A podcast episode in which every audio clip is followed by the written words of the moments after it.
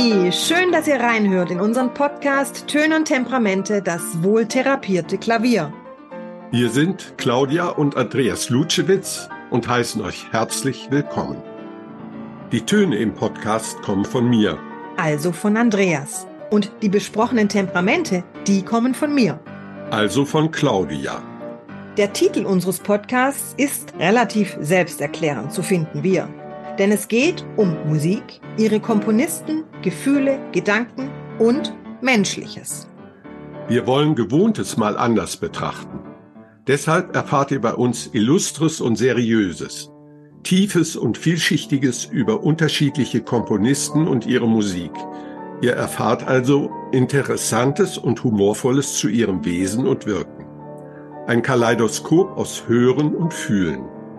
Unser Podcast soll der Versuch sein, die klassische Musik aus einer verstaubten Ecke zu holen und mitten in euer Leben zu stellen, also in den Alltag.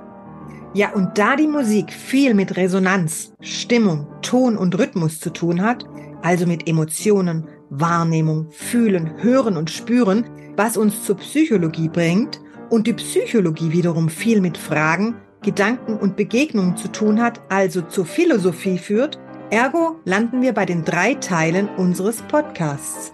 Musik, Psychologie und Philosophie. Und mehr noch, wir laden auch Gäste ein, Musiker und Musikerinnen, Musikliebhaber und Musikverliebte und gerne auch Verrückte. Also Menschen, die ihren ganz besonderen und eigenen Lebensweg mit Musik begehen und verbinden. Daher auch der Name Töne und Temperamente, das wohltherapierte Klavier. Und das wiederum, also das wohltherapierte Klavier, das führt auf Johann Sebastian Bachs wohltemperiertes Klavier zurück. Doch dazu mehr in unserer ersten Folge.